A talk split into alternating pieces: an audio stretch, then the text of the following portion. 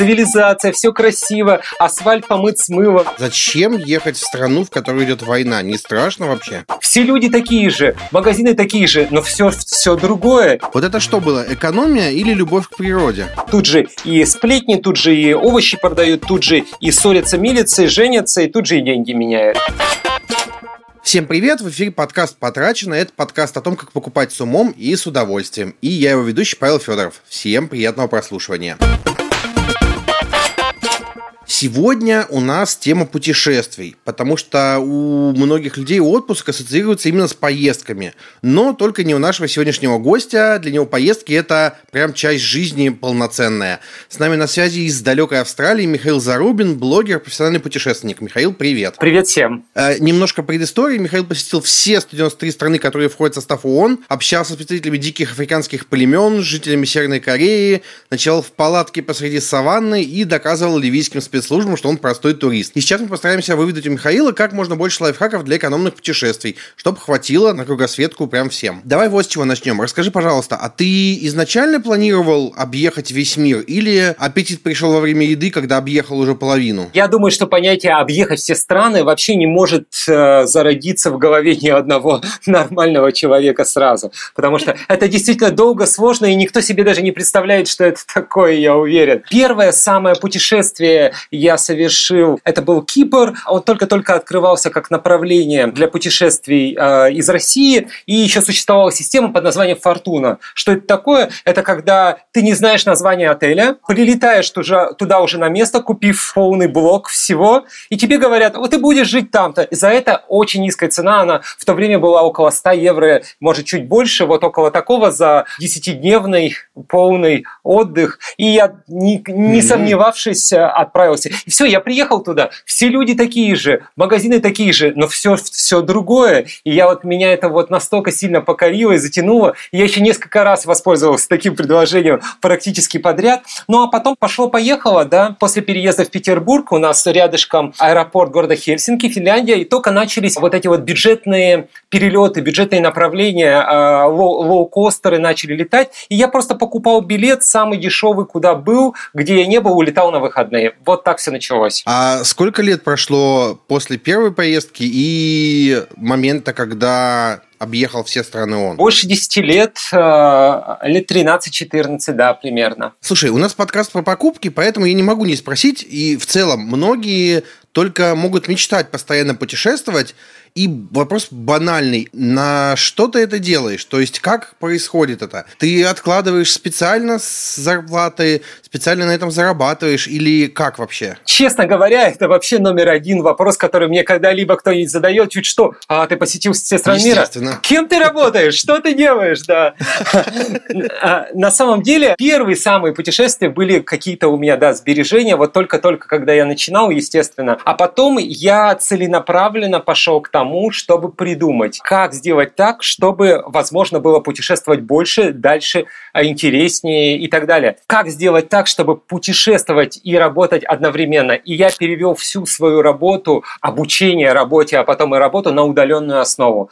У меня есть интернет, у меня есть ноутбук, я путешествую, в это время э, выполняю работу, которая есть. Угу. Все просто, да, никаких тайн, никаких секретов. Я занимаюсь э, рекламой в интернете, и это, это э, работа, которую можно выполнять вообще из любой точки, практически из любой точки земного шара, где есть просто интернет. За все эти, кстати, годы, чтобы я не нашел интернет, это было ну, считанные единицы раз. Слушай, а сколько у тебя загранпаспортов? Потому что это же сколько виз штампов в два паспорта точно не влезет. Э, два паспорта точно не влезет. А их если я не ошибаюсь, или 11, или 12. Очень помогло, когда я начал путешествовать часто. Возможно было а, написать заявление и а, иметь второй паспорт на срок действия первого. То есть один, например, на визе, со вторым ездишь. Или два взял в поездку. Очень-очень удобно, но с недавних времен, буквально, наверное, года, наверное, 3-4 назад ввели, любой человек может иметь два загранпаспорта в одно и то же время. Очень удобно и всем рекомендую.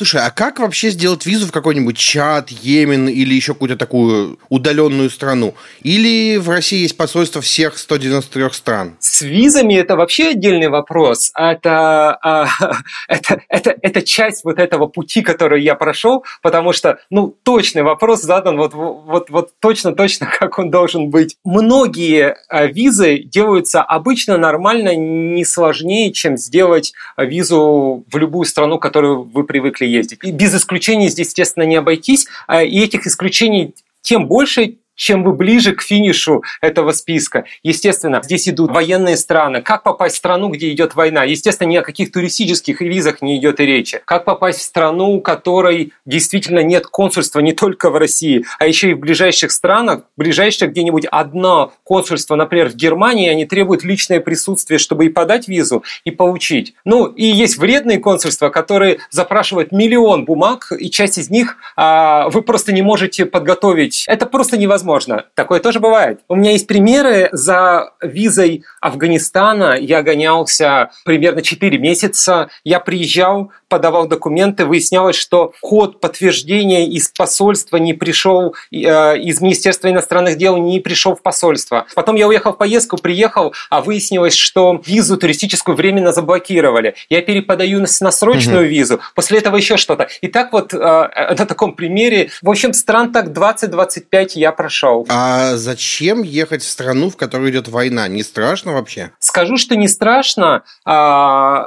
не поверите, но на самом деле не страшно страшно. В какой-то момент уровень опасности из-за посещения вот этих всех стран, он немножко снижается, инстинкт самосохранения уходит куда-то. Он немножко так прячется, он прячется, ты его так тренируешь, как вот в боксе. Тренируешься каждый день, и уже на ринг вроде бы двухметровый качок огромный, а тебе не страшно выходить, да, в перчатках. Тут то же самое.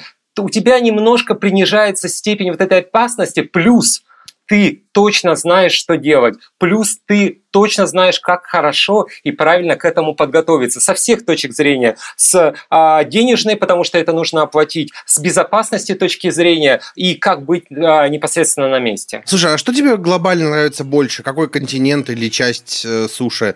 Ну, Европа, какая-то из Америки, Африка, Азия? Когда я только начал а, свои поездки, естественно, мне понравилась Европа. Цивилизация, все красиво, асфальт помыт с мылом, все такое. Да, а, очень здорово. А, ну вот э, из э, моих дальних сразу, когда путешествия пошли дальше, я влюбился в Латинскую Америку настолько, что я даже испанский язык успел выучить. Вот ровно для того, чтобы спокойно там общаться. Mm. Потому что там вот даже вот в гостиницу, в хостел приедете вообще не бум-бум или два с половиной слова на английском. И очень сложно было. И я влюбился в природу Латинской Америки, в их культуру, в их еду. Вообще считаю, что без еды, без правильного отношения к ней невозможно можно прочувствовать ту или иную страну, как ни странно. Но, конечно, там было для меня номер один – это природа. Вот эта Патагония с тех фильмов, которые я еще маленьким, там, не знаю, пятилетним смотрел какой-то там «В поисках капитана Гранта» или из книжек про Тарзана или Жюля Верна. Это все было наяву. Я вот так раз, и у меня рот открыт, горы соснеженные, там эти э, ламы бегают, викуньи, и вот это все, и я такое все, я растаял. Ну, а вот если, если говорить о вот самых последних путешествиях, я очень, очень полюбил Африку, причем настоящую внутреннюю, самую бедную, самую сложную. Я считаю искренне, что внутри нее есть настоящая жизнь человека. Сейчас вот можно увидеть человека на лоне природы, если можно так сказать, такой, какой он есть, без цивилизации, без вот обрастания чем-то, что у нас есть с вами вокруг. В общем, это потрясающе. Первый раз приезжаешь в Черную Африку, думаешь, уехать срочно, боюсь, страшно, что происходит и так далее. Второй раз с опаской, но уже знаешь, что делать. После третьего раза ждешь с нетерпением, когда снова туда вернешься. Давай немножко поговорим про то, как э, въезжать в страны. И начнем с того, как ты вообще добираешься. То есть самолеты, поезда, автомобили. Как экономить на транспорте? Смотря куда ехать, и из этого я э, выстраиваю логистику. Я очень люблю автобусы по Европе. Автобусы и поезда – прекрасное дело. В последние годы э, большое распространение получили low-cost автобусы. То есть автобусы бюджетные, есть э, определенные наименования этих автобусов. Ну, например, самый гигант из них – это Flixbus, passa a, можно, если в правильное время а, зайти на их сайт, правильным образом поступить, можно купить билеты а, вообще за ноль. а вот как летают авиакомпании типа Ryanair, EasyJet и так далее, только на автобусы. И это гораздо более реально. Вам не нужно платить за место в автобусе, за багаж, ни за что другое. Вы реально можете путешествовать за ноль. Ну, или почти ноль, конечно. Все равно это вопрос коммерции. Я использовал, наверное, все виды транспорта, которые только можно было бы использовать. Но если объединить все страны, мой любимый это поезд. Давай посмотрим на весь бюджет путешествия. Какую часть э, в бюджете твоих путешествий обычно занимает расходы на жилье? Очень, опять же, зависит от страны. Mm-hmm. Если а, в Европе а, нет проблем а, остановиться в хостеле, он будет нормальный, понятный, безопасный. А, в Латинской Америке за эти же деньги по цене хостеля в Европу можно снять уже какой-нибудь небольшой отель, или а, у них часто есть понятие такое а, оспирия, mm-hmm. или такой домашний, скажем, отель не на много комнат. Иногда это сетевой, но чаще всего владельцы какая-нибудь семья. Вот. Можно там остановиться за небольшие деньги, и это будет... Ты можешь по пообщаться, например, а, с самими владельцами, это интересно. По цивилизованным странам очень хорошо использовать сетевые отели, потому что помимо того, что ты экономишь, ты в программах их лояльности набираешь баллы, потом бесплатно останавливаешься, это всегда можно mm-hmm. и нужно использовать. Еще вариант, естественно, каучсерфинг, съездить кому-то в гости, но это сложный вопрос, вы должны быть коммуникабельны, вы должны быть интересны и готовы к неожиданностям и трудностям. А, зато это почти за бесплатно. Бесплатный серфинг вообще вас приглашает бесплатно, безусловно, но приехать без подарка некрасиво, пойти погулять по городу и зайти в кафе попить кофе, правила хорошего тона говорят о том, что вы заплатите за этот кофе. Если вы все это суммируете, вам уже хватит точно на хостел, а может и на маленький отель. Это из моих наблюдений из практики. Ну и экстрим способ, еще один подскажу, э, которым можно воспользоваться, а, если хотите за бесплатно или почти за бесплатно, это ночевки в церквях. Очень распространено в Европе. Mm-hmm. Есть монастыри монастыри, а, церкви, к которым можно попроситься заночевать. И в Испании, Португалии, Италии, Франции, например, Чехии очень много мест, а, где есть специальные для таких путников иногда путников-пилигримов, такие места, которые либо за, за ноль, либо за пожертвование, но никто не будет проверять, сколько вы опустите денег в этот ящик. Ну, вот такой вот способ. Слушай, у меня э, редакторы раскопали интересный факт. Э, ну, во-первых, по твоему инстаграму видно, что ты обожаешь животных и по возможности всегда посещаешь парки, заповедники, сафари. И вот редакторы раскопали, что однажды ты ночевал в палатке, рядом с которой ходили львы и леопарды. Вот это что было, экономия или любовь к природе?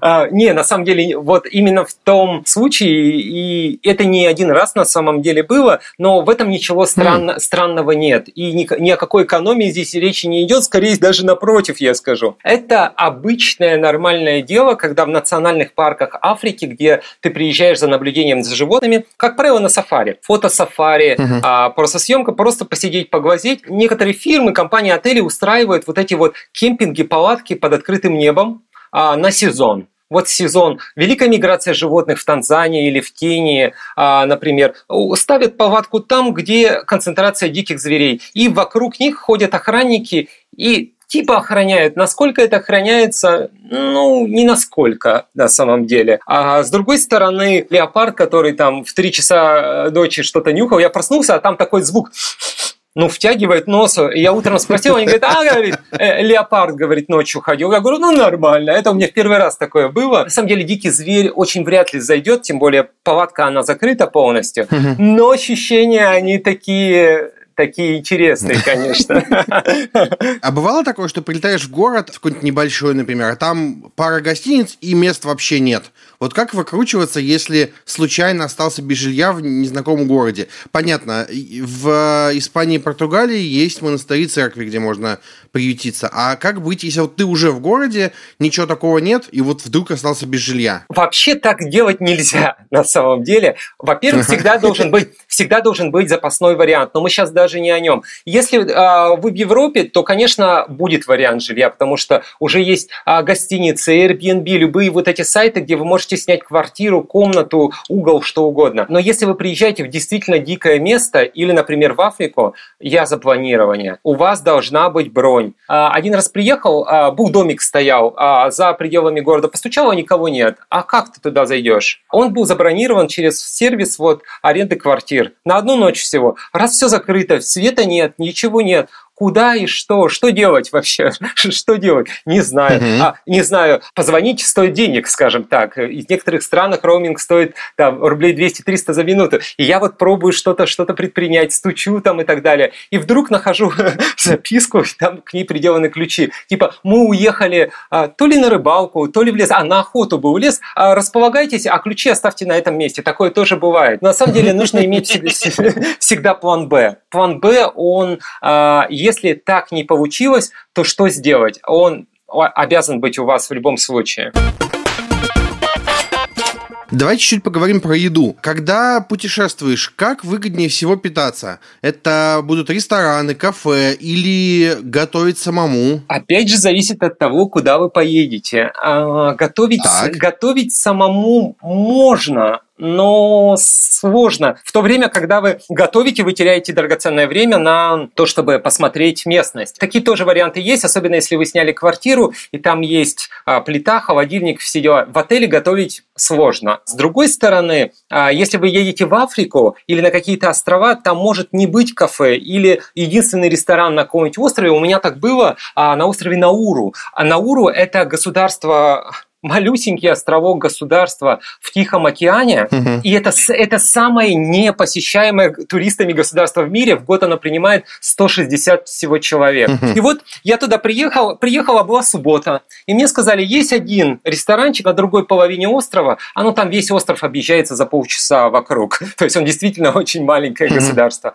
Вот. Ну, говорят, что машин нету туда доехать, и говорит, мы вам не рекомендуем, потому что в этот день у них 50% наценка, потому что ничего больше на острове не работает. Вот. И я а, жил я тогда над супермаркетом. А, их, у них там всего две гостиницы. Одна для дипломатических лиц, но без горячей воды, и в нее бронь достать практически невозможно, потому что не существует Жесть. ни онлайн ничего, никаких бронирований, ничего. А другая гостиница, ну, а гостиница, над супермаркетом построили такой ну, живешь на крыше, поделенной на, на четыре части. И это типа четыре комнаты. Но я спустился в супермаркет, он уже тоже был закрыт, ничего не работало в тот день, но э, так как я жил там, мне его открыли, огромный, как склад. Вот. Я взял ветчину спам, как, по-моему, ветчина спам у нас была кучу лет назад, где-то я видел, вот такая вот несъедобная консервы и банки. Вот. А еще что-то, еще что-то. Питается только, то, только этим. Я вот сижу с этой а, ветчиной, которую еле открыл, потому что она не открывалась, а, естественно, никакой открывашки нет. А у меня этот какой-то кусок хлеба, а, доширак за 10 рублей из, из какой-то вот э, пластилина из какого-то сделано. Сижу, смотрю в окно, а там гроза началась и думаю, господи, что я здесь делаю?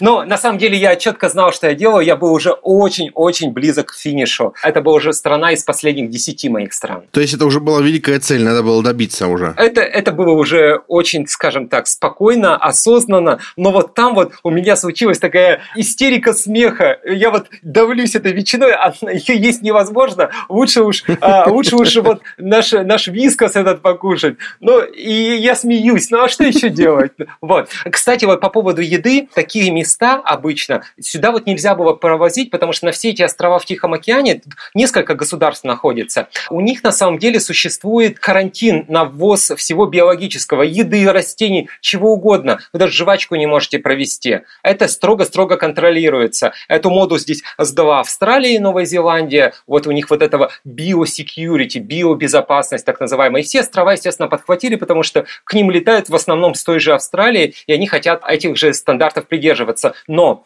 а, я хочу рассказать про Африку. Там поесть-то можно где угодно, mm-hmm. хоть на улице, хоть где. И вот в том случае я беру с собой. Обычно это из duty-free какие-то шоколадки известных брендов, маленькие, я беру их с собой. Часть пригодится на подарки, часть я съем тогда, когда я буду вне ресторана, кафе, места, где я могу поесть чистую еду, уж неважно какую. Потому что там, конечно, это вопрос твоей личной безопасности в плане отравления и так далее. Это можно очень-очень легко подхватить там кучу всего, чего бы вы не хотели. А когда путешествуешь по Африке, большой запас питьевой воды с собой? Больше, чем есть, не унесешь, как говорится. Вот. А обычно воду, угу. воду обычно не доверяешь никаким местам, где ешь, а берешь в супермаркете, причем у водителя спрашиваешь. Есть на улице, там очень много где на улице продают. Самая популярная вода в кулечках. Ее разделывают такие небольшие кулечки и типа запаивают, как будто мы бы утюгом бы запаяли кулечек. Они так надрывают угу. с, со стороны, как из чайничка пьют. Это типа самое дешевое, что у них есть. Попили, кулечек, естественно, на землю выкинули, поэтому вся земля выжженная вот эта земля, рыжая вот эта грязь, она вся вот в этих кулечках. Но не суть. Воду можно купить в супермаркете, но спросите местного, стоит ли именно в этом супермаркете купить, потому что номер один подделываемый продукт в Африке – это вода. Вода, которая и там стоит, ничего не стоит, подделывается очень часто, потому что доступа к чистой воде нет у подавляющего количества населения. По статистике, по-моему, 80% в Западной Африке не имеет доступ к Э, чистой воде, у них обычно как происходит все в жизни. Мужчина работает, дети, а там принято рожать очень даже хорошо, 10, 15, 20 и больше детей. Это нормально. То есть такой станок, скажем так, и ничего с этим не сделать. А мама занята. Вот государство, которое вот находится ближе к Гвинейскому заливу, Либерия, например, может, возможно, Того, Бенин, вот эти э, страны с вуду-культурой, э, часть Нигерии. По статистике в некоторых из этих стран женщины тратят до 70% своего времени дня, вот этого светового, пока бодрствуют, чтобы найти своей семье чистую питьевую воду, а уж все остальное на домашние дела. Жизнь там действительно другая. Давай поговорим чуть про перемещение по стране. Скажи, пожалуйста, ты предпочитаешь путешествовать один или с компанией? Снова говорю, все зависит от направления.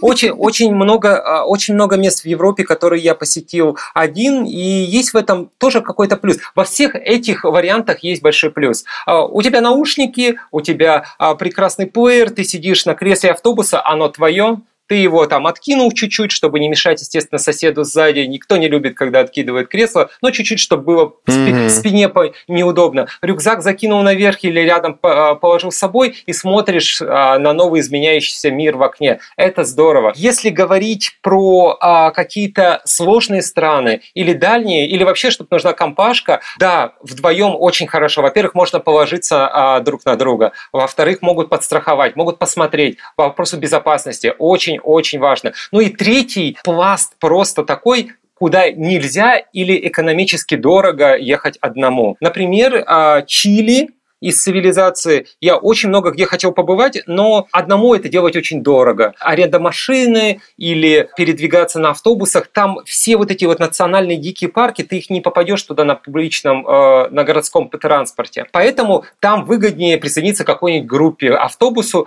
Я не очень это люблю, честно говорю, потому что каждый, конечно, живет просто путешествует своим ритмом, и обычно в групповые туры собираются все самые сложные люди-путешественники. Окей, ладно, можно ужиться, это существенная экономия всегда. Но есть еще один вариант, когда, когда нельзя не в группе. Например, Северная Корея. Не допускается индивидуальных, mm-hmm. не допускается вообще индивидуальных путешествий, и ты обязан присоединиться к группе. К слову, о Северной Корее туда достаточно просто попасть и очень интересно. Некоторые из турфирм делают, за вас делают всю работу, естественно, визовую, увезут, привезут, расскажут и так далее. Некоторые из них делают бюджетные туры. Обычно один раз в 3-4 месяца. Присоединитесь к этому туру, пускай вас слово бюджетный не пугает, особенно в Северной Корее, бюджет бюджетный тур. Это просто будет автобус больше, просто будет группа больше. Все у вас будет то же самое. Гостиниц, где вы можете остановиться, их всего раз, два, три, четыре и обчелся. Вы будете в той же самой гостинице жить, но вы можете существенно сэкономить на цене кажется часто, я просто не знаю, для перемещения по стране нужен человек, который знает эту страну, какой-нибудь гид или просто местный житель. Вот ты такими пользуешься? Если да, то как таких найти? С точки зрения экономии, с точки зрения, чтобы город или местность открылась тебе самому, я категорически не рекомендую этого делать, особенно в цивилизованных странах. Mm-hmm. Европа, э, США, некоторые страны Латинской Америки, Австралия, опять же, вся цивилизация, Таиланд, Юго-Восточная Азия, сами ну зачем? Зачем вам кто-то, кто вам будет говорить, куда пойти, куда поесть или так далее? Например, моя мама, она, она смотря на меня тоже тоже такой приличное количество стран, кстати, посетила. Вот. Но ей вот нравится, ей вот нравится, чтобы ей объяснили по вот этому памятнику, по вот этому зданию. Я могу это и прочитать. Раньше в путеводителях читал, сейчас это, естественно, все путеводители, это наши все поисковики, онлайн, не нужно ничего с собой таскать дополнительного. Раз ты стоишь, сфотографи- mm-hmm. сфотографировал, залил а, в поиск по картинкам, у тебя все, все, все, все есть данные об этом объекте. Я предпочитаю безо всяких гидов. С другой стороны, опять же, если вы путешествуете mm-hmm. в опасные военные места без гидов. Там эти люди называются обычно фиксеры. Какой гид? Mm-hmm. Как, какой туризм в Ливии или в Сирии? Какой туризм в Афганистане? В Афганистане у тебя охранник рядом с АК-47. Обязательно, если ты едешь туда, тебе его обязательно представят. И есть еще пара стран в мире, где охранника иметь э, с калашом обязательно. Вот, например, а, например, в северной части Сомали есть непризнанное государство Сомаливенд. С точки зрения ООН это часть Сомали, но де-факто это давно уже отдельное государство. И вот там, если хочешь выехать за пределы а, столицы, то тебе нужен обязательно, ты платишь 130 долларов в казну государства, чуть ли не чек выписывают, за тебя, естественно, это местный все сделает заранее, и к тебе машину садится в военной форме с натуральным автоматом человек, который по факту, конечно, просто разгоняет пробки для тебя. Но это обязательно. Поэтому в этих местах фиксер обязательно. Ну никак, никак в Ливию не попасть. И если ты ездишь по Западной Африке, по Центральной Африке, э, некоторым районам, некоторым районам восточ, востока э, этого континента, это и удобнее, и иногда это единственный способ. У меня есть знакомые экстремалы, которые делают сами и там. Маршрутка, спросил дорогу и так далее, но это очень-очень опасно с моей точки зрения и уж точно не позволит посмотреть все, что бы вы там хотели продолжим про опасные страны. Что вообще нужно знать туристам, которые вдруг решили посетить страну с нестабильным положением? Вот идет война, переворот, что-нибудь такое. Первое, что должны знать такие туристы, то, что туда ехать не нужно. А, вам туда просто не надо, там идет война, там все не это. Существует такая вещь официальная, как а, советы, выдаваемые правительством такого-то государства. Это есть а, советы, выдаваемые а, правительством Канады, правительством США, правительством Великобритании, Австралии и ряда других стран. Вы заходите, набираете название страны, а они вам рекомендацию. Еще и цветом разукрасят карту этой страны. Зеленый вообще спокойно, нет никаких проблем. Желтенький, ну чуть-чуть смотритесь по сторонам, может быть, где-то что-то отдельно опасное, аккуратно. А оранжевый, подумайте, надо ли вам ехать, и едьте только если вам оно надо, и красный не путешествуйте. И вот последние мои два года путешествий были все красного цвета. Все тоже относительно. Какие были самая, самая какая-нибудь страшная, чрезвычайная ситуация в путешествии? У меня была ситуация, когда я выезжал а, с того же а, Кабула, столицы Афганистана, и на выезде выезде из страны уже пограничная будка, я протягиваю свой паспорт, а пограничник мне начинает тыкать а, какой-то заламинированной такой бумажкой с кучей печи, печати и говорит, что давай-ка мне регистрацию, молодой человек. А я ему, я точно знаю, что никакая регистрация, ничего там не нужно. И я вежливо, естественно, разговариваю. Я понимаю, чего он хочет и чего он с меня спрашивает в этой ситуации, но у меня личная политика ничего никогда никому не давать. Потому что это и чревато, угу. и плохо. Ну вот это мои личные убеждения. Угу. И вот мы с ним, мы с ним говорим, а он не отдает паспорт. А это военный аэропорт, фактически военный. Страна живет уж сколько десятилетий уже в таком положении. Вокруг аэропорта Кабула такая а-ля no man zone. Как сказать это, что ближайшая парковка, она в 15 минутах ходьбы пешком. И все затянуто колючей проволокой, и ты идешь через многочисленные досмотры, тебя проверяют твои вещи, ты заходишь в здание аэропорта, и там у меня умудрились начать спрашивать а, регистрацию ситуацию, которая у меня и быть не может, естественно. Вот. В общем, а, Жесть я какая. попросил и начальника смены очень вежливо, а руки-то так начинают подрагивать потихонечку. А что делать? А, а начальник смены... бы вдруг? Начальник смены, естественно, сделал вид, что не говорит ни на каких языках мира, кроме своего. Вот. И в какой-то момент он снова смотрит на меня, на него, он что-то продолжает на смеси английского и другого. И я в какой-то момент, я не знаю, откуда у меня взялась такая смелость, я взял ладонь, стукнул по вот этой полировке у него там и сказал «паспорт». Вот. И он, видимо, опешил, поставил печать и отдал.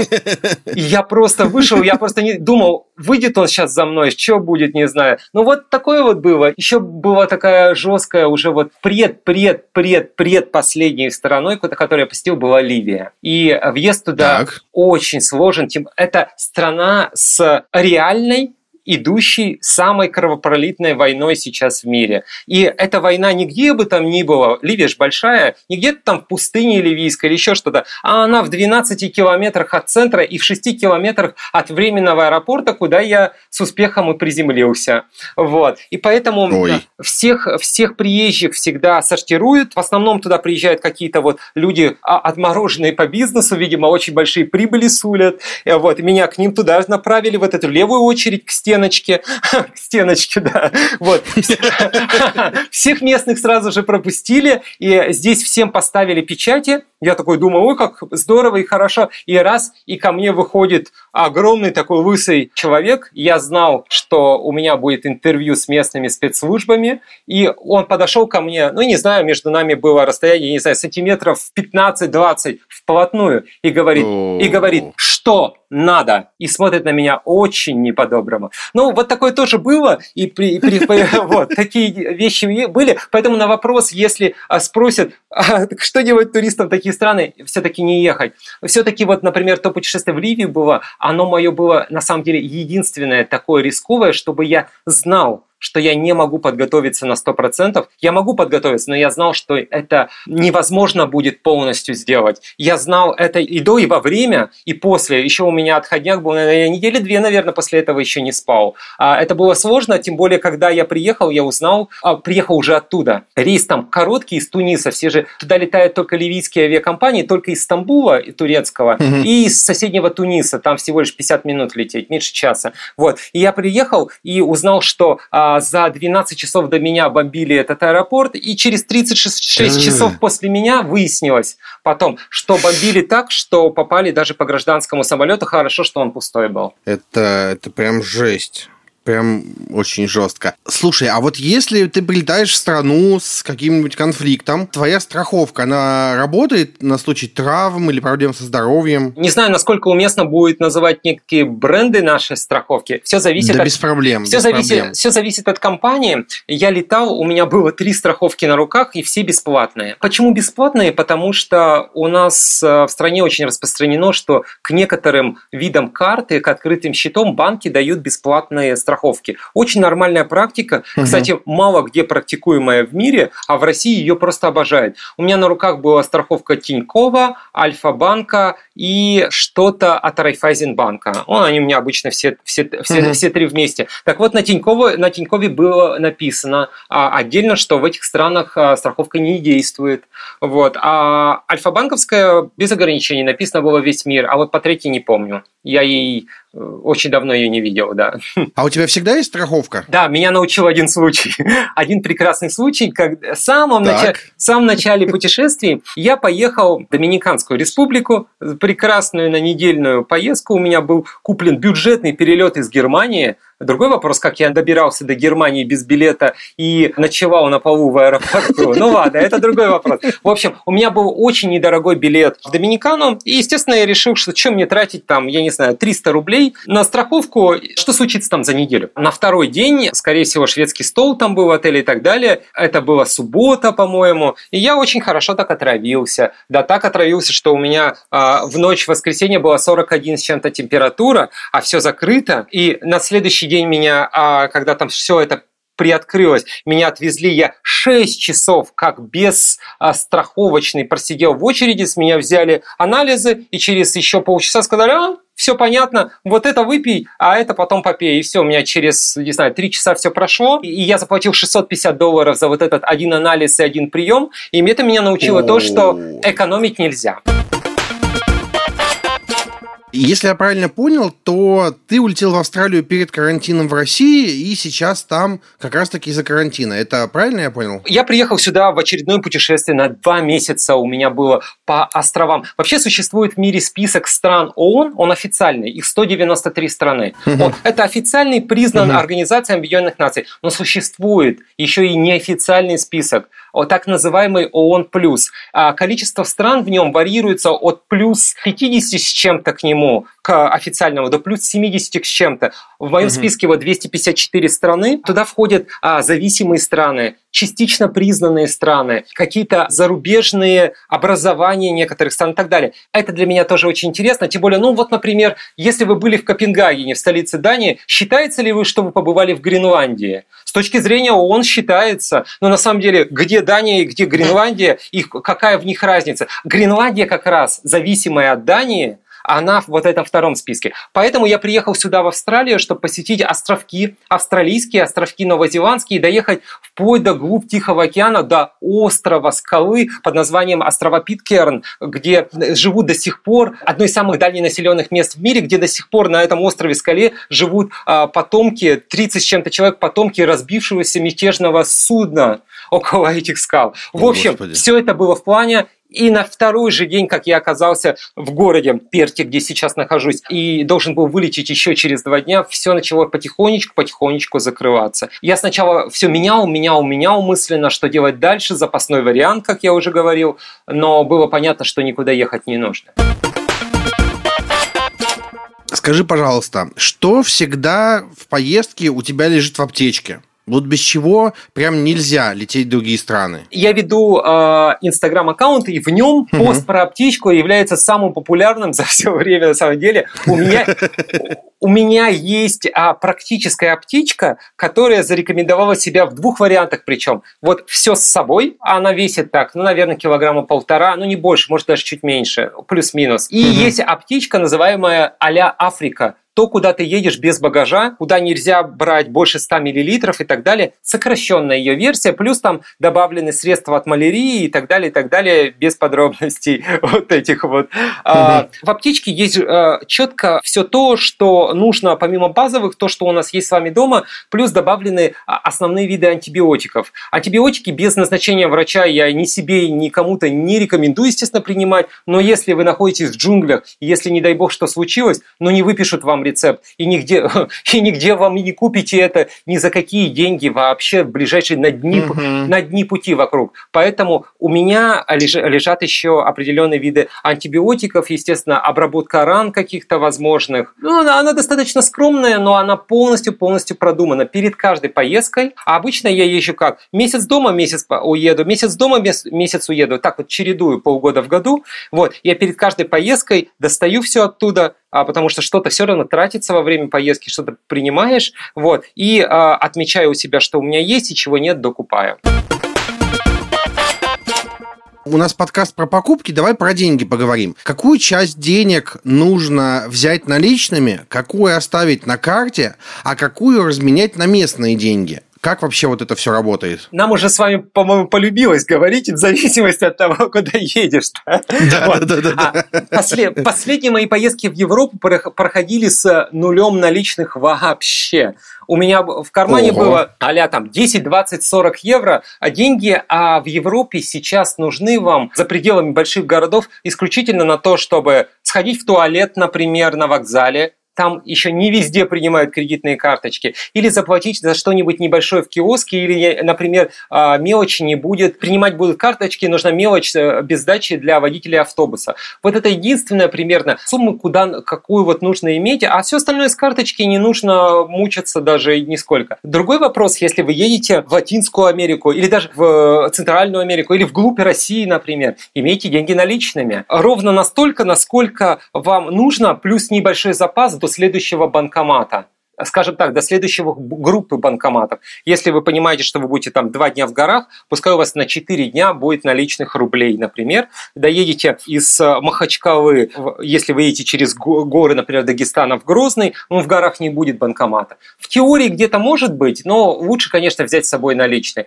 Но если вы едете из Парижа там в Барселону, например, на поезде, ну, вам вообще может не понадобиться. Третий вопрос, если вы едете в Африку и на наши острова, вам нужны только наличные. Там нет банкоматов или, или там они есть, но, но вы должны о них забыть из-за мошенничества банкоматами и из-за того, что они, скорее всего, не будут работать с вашей картой. Вам нужны не просто наличные деньги, а наличные деньги в Африке определенного года выпуска. То есть они должны быть, если это доллары США, они должны быть си- синие. И вот в последнее время с меня везде а, просили не, не позже 2013 года выпуска. Обратите на это особое внимание, когда едете в Африку, даже в А почему не позже? Я им задаю этот же вопрос и задавал и не раз. Они могут принять, ну, с комиссией, например, процентов 40. Вот, могут взять. Ой. Считается, что предыдущих лет они уже научились а подделывать. Люди, не они подделывать, а люди в мире научились подделывать и только и думают о том, чтобы принести в их страну под названием Бурунди, например,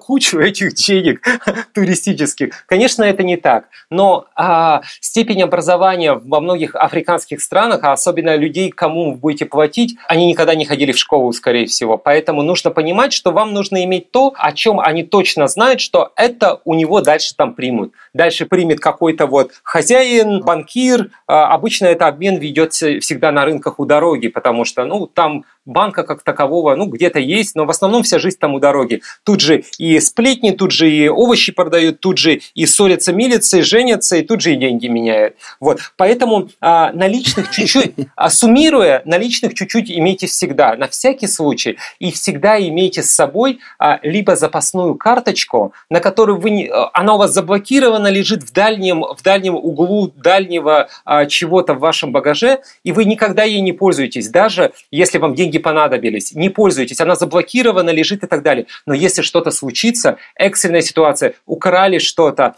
а, заболели, нет страховки и так далее, вы ее достаете, разблокируете. Сейчас это можно через приложение сделать, через телефон, по телефону. Все, у вас есть деньги оплатить. Mm-hmm. Это нужно сделать обязательно. Откройте. У них всех обслуживание бесплатно, кредитный лимит там есть, например, какие-то там 30-40 тысяч рублей, заблокируйте и никогда ей не пользуйтесь, даже если вам надо. Можешь, пожалуйста, вспомнить самое бюджетное и самое дорогое путешествие в твоей истории? Хороший вопрос. Самое бюджетное путешествие у меня точно было в государство под названием Лихтенштейн.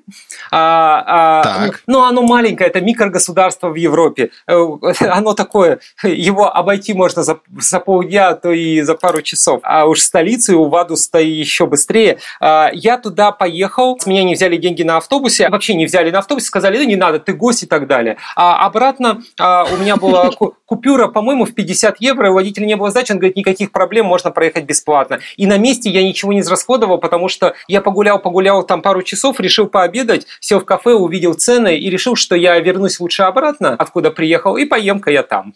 А у меня с собой как раз была пара шоколадок на такой случай, потому что все вот эти карликовые государства, они ужасно, ужасно дорогие. Вот. А по поводу самого дорогого путешествия, скорее всего, это одни из поездок на вот эти острова в Тихий океан только из-за стоимости авиабилетов.